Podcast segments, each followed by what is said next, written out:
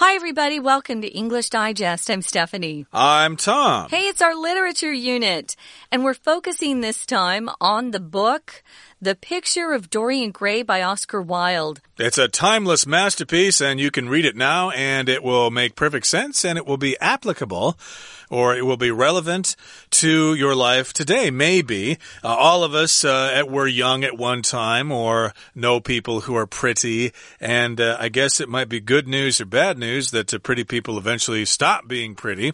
Uh, if you're uh, jealous of somebody who's got all the attention because they're pretty, hey, you can uh, uh be happy to know that someday all their looks will be gone. But uh, yeah, that's uh, one theme of this book, but there are others which we'll talk about later on. But we're going to continue summarizing the book.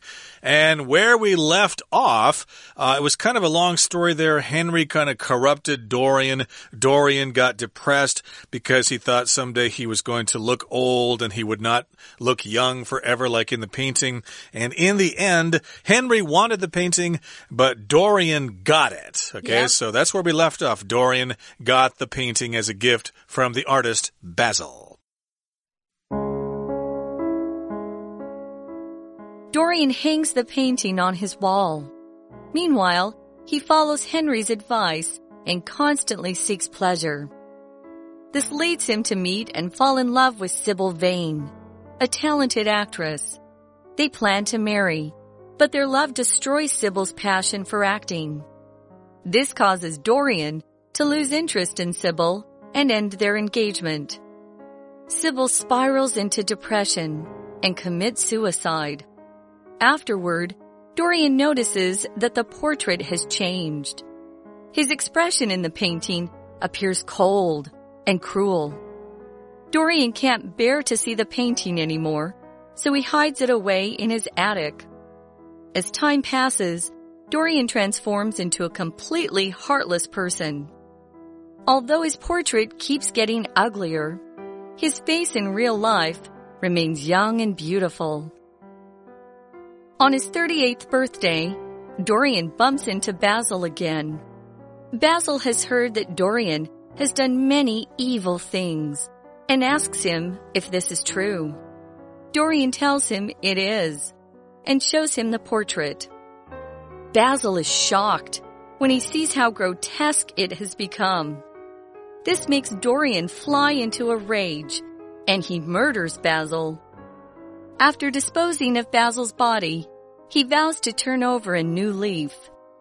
When given the opportunity to break the heart of a young lady, Dorian declines. Later, he checks the portrait, hoping that his good deed has somehow improved his appearance. He discovers that it's even worse than before. So, he decides to destroy the painting with a knife. Dorian's servants hear a loud scream coming from his room and rush to check on him. They open the door and find Dorian dead, with a knife through his heart. His body is old and disgusting, but the portrait has returned to its beautiful, original condition. Okay, everybody, let's get to it. Let's talk about the contents of today's lesson. Now, remember last time where we left off, uh, Dorian got the painting. It's a painting of himself, and he got the painting from the artist Basil. Okay, so here in today's lesson, it begins Dorian hangs the painting on his wall.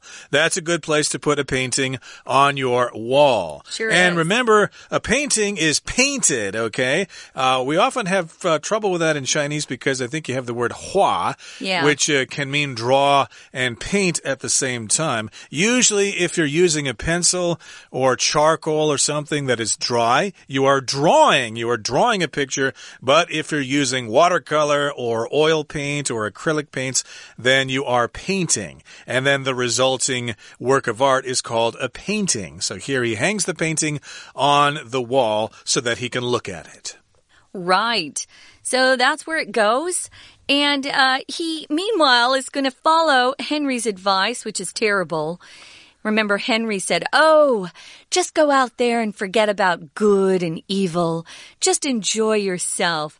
So he constantly seeks pleasure. And in seeking pleasure, I have to emphasize he doesn't care who he hurts. Just as long as he's happy and he is uh, getting pleasure for himself. So this leads him, though, as he goes out to meet and fall in love with a talented actress who's very beautiful, of course. Her name is Sybil Vane. I think it's interesting that Wilde picked that last name for Sybil. Vain, spelled a different way, V-A-I-N, means you're very, very proud of how beautiful or handsome you are. But things change. They made plans to get married, of course. But as they fall in love, Sybil's uh, feelings about acting actually change. She's more interested in settling down with Dorian, this guy she's fallen in love with, and maybe having a family. And she no longer is passionate about acting. Unfortunately, that causes Dorian to change his interests in her, his interest in her. You know, I think he liked that she was a famous actress and talented and beautiful and that other people could admire her beauty and talent and not just him. But when she decides, yeah, I think I'll leave acting, he's no longer in love with her. That's kind of weird. Uh, that doesn't sound like the way it usually happens. Uh, if a man meets a woman, he usually asks, or at least often does, uh, when we get married, I want you to quit your job and be a full time mother. When we have children and stuff like that, I want you to be a housewife. Uh, but in this particular case, he actually loses interest in her when she wants to do those things. Uh, she doesn't want to be an actress anymore. I just want to be a married woman. And he's like, well, I want you to be more than just a married woman. I want you to continue being being an actress and stuff like that. Or like Stephanie said, I think he liked her fame. Uh, he liked the fact that she was famous and that maybe he could, uh, you know, go along with her and be seen as well. So mm -hmm. that can be, yep. uh, that can happen as well. So again, yeah, they were going to get married. They got engaged, but uh, she decided to quit acting and then he lost interest in her. He got bored of her and they ended their engagement. Okay. Engagement, of course, is when you are going to get married. You're not married yet, but you're almost there.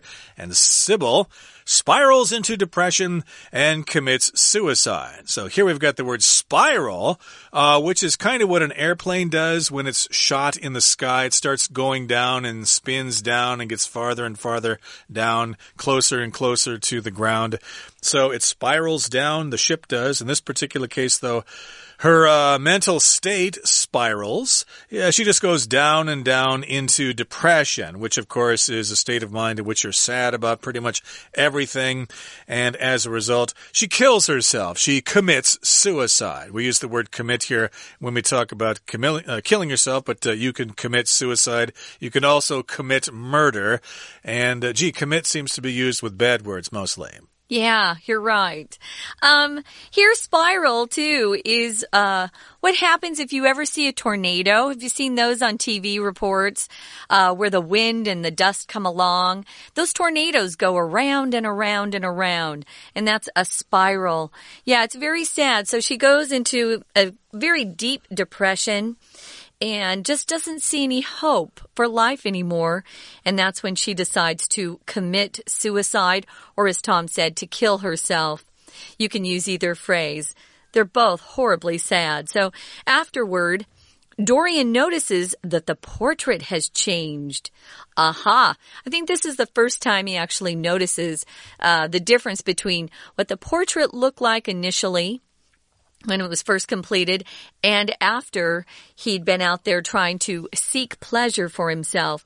What does the portrait look like now? Well, his expression in the painting appears cold and cruel. Now remember in day one, Dorian had hoped or wished he, he could change places with the guy in the portrait, meaning he wanted to be beautiful forever and meanwhile, the portrait would end up aging over time.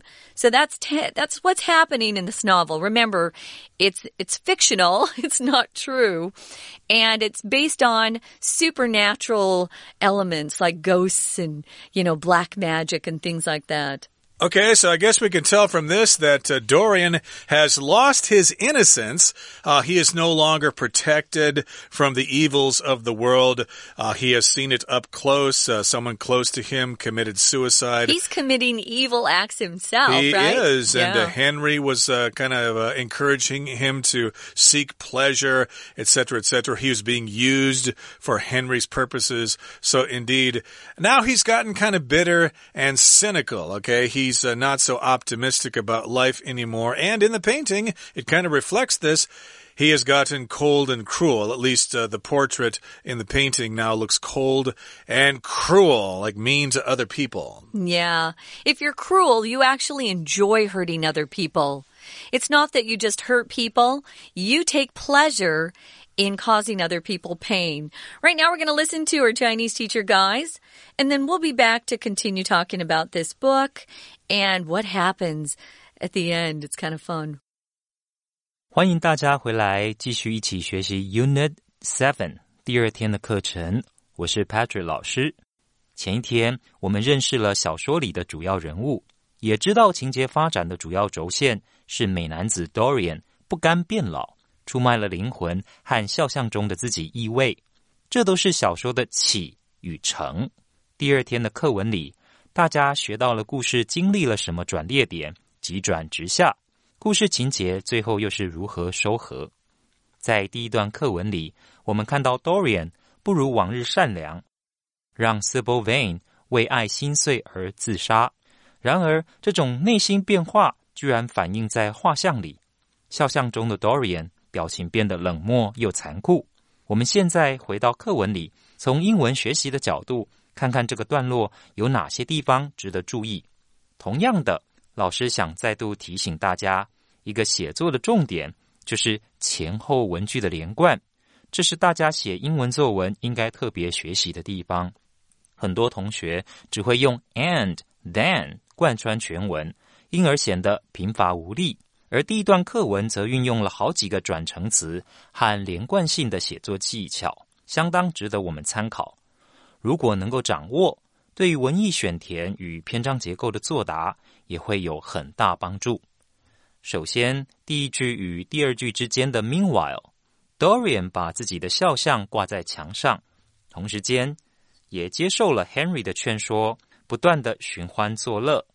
接着，第二三句则是靠着 lead to 导致这个片语完成文艺的连贯。第三句开头的主词 this 指的是 Dorian 不断寻欢作乐，导致他和莎剧的女演员 Sybil Vane 邂逅相爱。这段情侣打算结为连理，不过沉浸在甜蜜爱情里的 Sybil 再也无法好好诠释莎剧里的角色，甚至对于戏剧萌生退役。Their love destroys Sybil's passion for acting. This causes Dorian to lose interest in Sybil and end their engagement. 这个句子开头的主词 this 指的就是 Sybil 无意再继续演戏，因而导致 Dorian 对他失去兴趣，甚而终结婚约。cause 和前面的动词片语 lead to 都是造成的意思，可以表明事件的因果关系。Sybil 因而陷入忧郁轻生。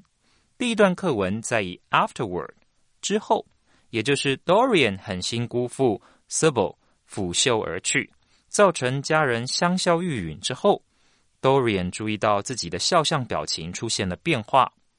这里老师做个简单的复习，为了强化段落中前后句子在文意上连贯，有好几个写作技巧，包括第一，转成词的使用，例如 meanwhile、afterward；第二，代名词的使用，比方说 this 代指前一句话；第三，表达因果关系的单字片语，例如 lead to 和 cause 都表示导致、造成。 We're going to take a quick break. Stay tuned. We'll be right back.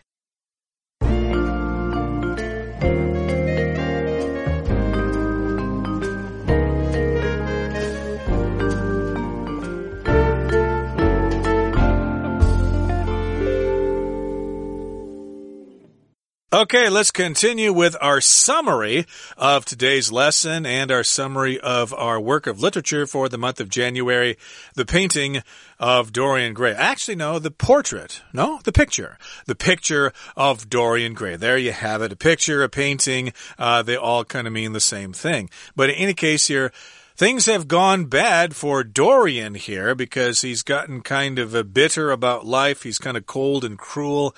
And uh, his uh, the love of his life, Sybil Vane, just committed suicide, so he's feeling all alone now. And he takes a look at the portrait, and the person in the portrait, uh, Dorian Gray there, uh, has an expression that is cold and cruel. So here, Dorian can't bear to see the painting anymore. Uh, he just can't look at it. It's just too painful for him to look at it. Uh, you can't bear to see something means you just uh, uh don't want to see it. It causes you too much uh, pain and suffering and stuff yeah. like that.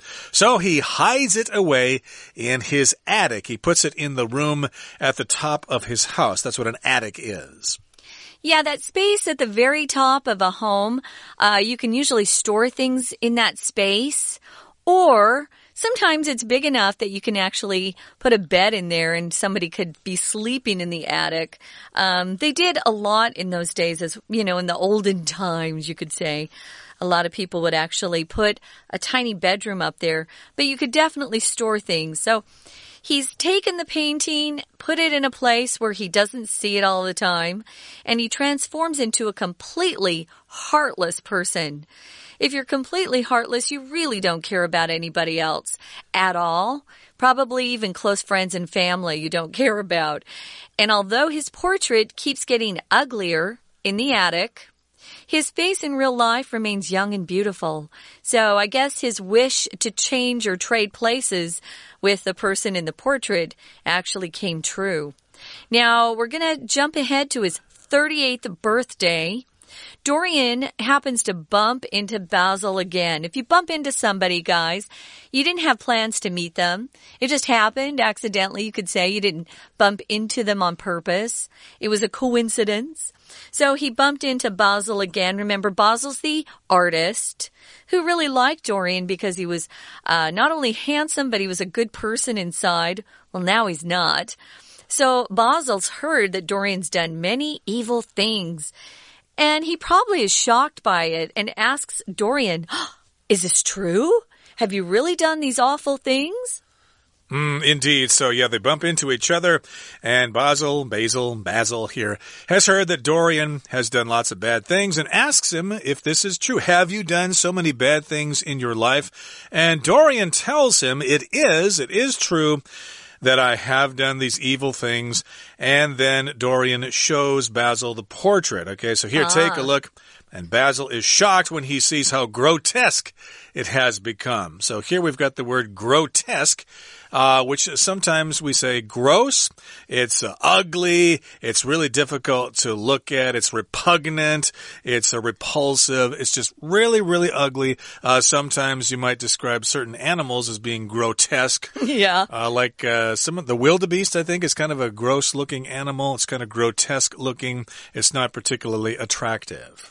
Yeah, the sloth is kind of ugly, I think, too. But grotesque is used uh, in a more formal setting, usually. If you're just talking with friends, you usually just say gross. Oh, it's so gross. Or, ew, he looks gross. But grotesque is the full, um, more formal word here spelled out.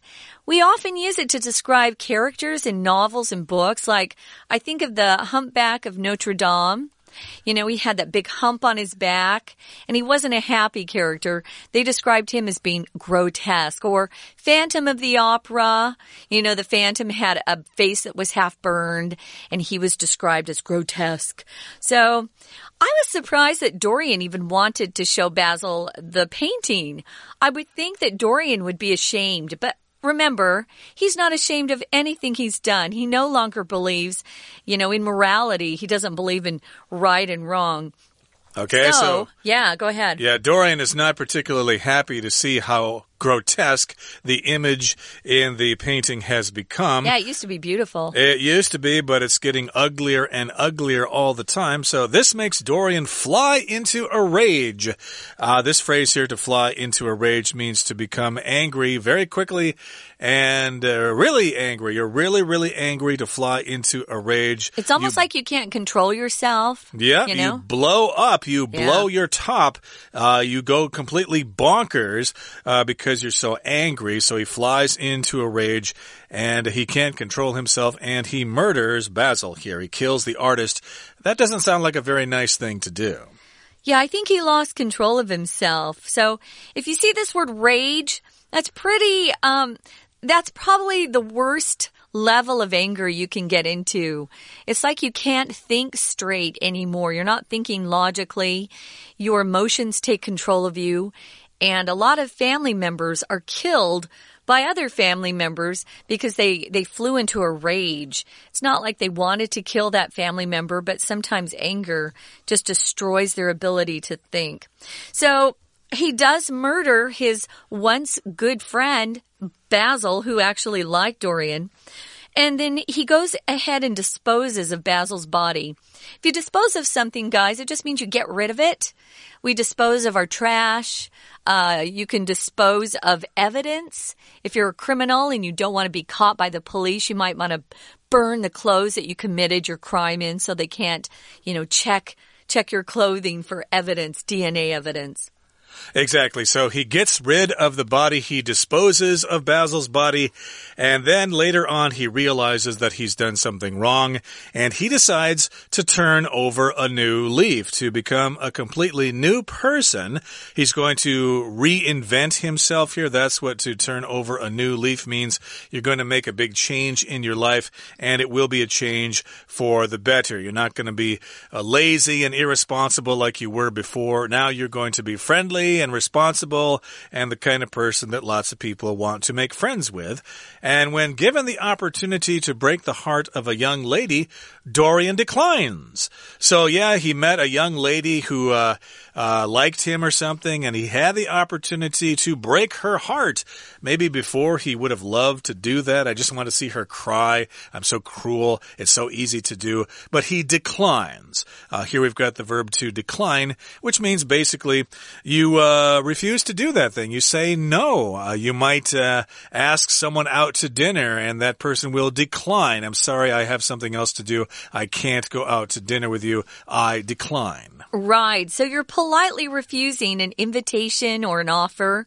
Here he's, uh, uh, refusing to take advantage of this young lady. So later, he checks the portrait and he's hoping that his one good deed uh, has somehow improved his appearance. Uh, yeah, he killed somebody, guys. So you can't just get rid of that murder that quickly.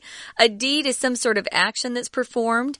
A deed is neither positive nor negative. So you need to have an adjective in front of deed that lets you know whether the, the action was good or bad or good or evil. So he thought that was a pretty good deed. And he was thinking, oh, if I look at the portrait now, I'm going to look much better in that portrait. But he discovers that it's even worse than before. So what does he do? He decides to destroy the painting with a knife. Uh oh, things are getting dangerous here. Yeah, this can happen sometimes in life. You decide to turn over a new leaf and you decide to be nice to people, but uh, it doesn't seem to make any changes in your life. Uh, you're nice, but uh, people still don't really like you and your life has not really improved. So I guess he feels disappointed here. Uh, the appearance of the person in the painting is even worse. It's even more grotesque than it was before. Right. So he decides to destroy the painting once and for all with a knife. I'm just going to get rid of this painting. It's been nothing but bad news. I just don't want to see it anymore. Well, Dorian's servants hear a loud scream coming from his room and they rush to check on him. Uh, Dorian is also part of that uh, aristocracy, so he didn't have to work. Life was so nice for those uh, Brits back then. Uh, they hear a scream and the servants run to check on him. They open the door and find Dorian dead. Oh, no. Mm. And he has a knife through his heart. So, again, this is a supernatural event, something that we can't explain through just, uh, you know, common sense or, or science. Uh, this is something that's happening that has sort of some dark magic going on about it. So his his body is being described here as old and disgusting. Now remember, he had remained youthful and beautiful. His portrait was grotesque, but here look at how these uh, situations switch or trade. Now the portrait is beautiful again. Interesting. His, yeah, his body's old and disgusting. Yeah, maybe he committed suicide in a certain way there. It's a kind of a supernatural story there. True. So you might enjoy uh, reading it, although we did kind of give away the ending there. We should have given you, uh, what's that called? Uh, a spoiler alert or something? Yeah. But uh, hey, our job here is to summarize the book, and uh, you can still read it and enjoy it. So that brings us to the end of of our explanation for today. Let's hear now from our Chinese teacher. 第二段课文可说是整个故事最重要的转捩点 （turning point） 所在。原来 Dorian 为了青春永驻，出卖了灵魂和肖像意味。外貌虽然永远年轻俊美，然而他泯灭良知、寻欢作乐的过程，却在肖像上刻画出一道道的痕迹。之后，Basil 也知道了这个秘密。 Dorian 在盛怒之下手刃了他。至此，Dorian 的恶行已经到了令人发指的地步。这个段落，请同学注意两个片语。第一个是 cannot bear to，加不定词。bear 当做及物动词，可以表示忍耐。比方说，When you choose to study medicine, you may have to bear the stress of working long hours。选择读了医科。可能就必须承受长时间的工作压力，而 cannot bear to 加不定词是无法忍受做某件事。比方说，My phone slipped through my fingers like butter and fell to the floor. I cannot bear to check out the damage. 我的手机没拿好，掉到了地板上，实在不忍检查受损的情况。 第二个片语是 transform into 转变，课文中是当做不及物动词。随着时间过往，Dorian 彻底变成无情的人，但 transform into 也有及物动词的用法。比方说，Two years of business school education has transformed a shy and timid girl into a sociable and confident businesswoman。商学院两年的教育。 让一个害羞胆小的女生脱胎换骨，变成落落大方、充满自信的女企业家。最后一段，我们看到了 Dorian 的下场。原本想摧毁画作解决问题，事实上终结的是自己的生命。突然留下俊美如洗的肖像画。这一段，请同学注意副词子句的省略，副词连接词 before、after、when 等等所引导的子句称作副词子句。如果副词子句的主词与主要子句指称相同，可以省略；但副词子句的动词必须用分词。今天的讲解到此结束，谢谢大家。That is it for today, everybody. But please join us again next time when we actually talk about the author himself, Oscar Wilde. It's going to be very interesting. Until then, from all of us here at English Digest, I'm Tom. I'm Stephanie. Goodbye. Bye.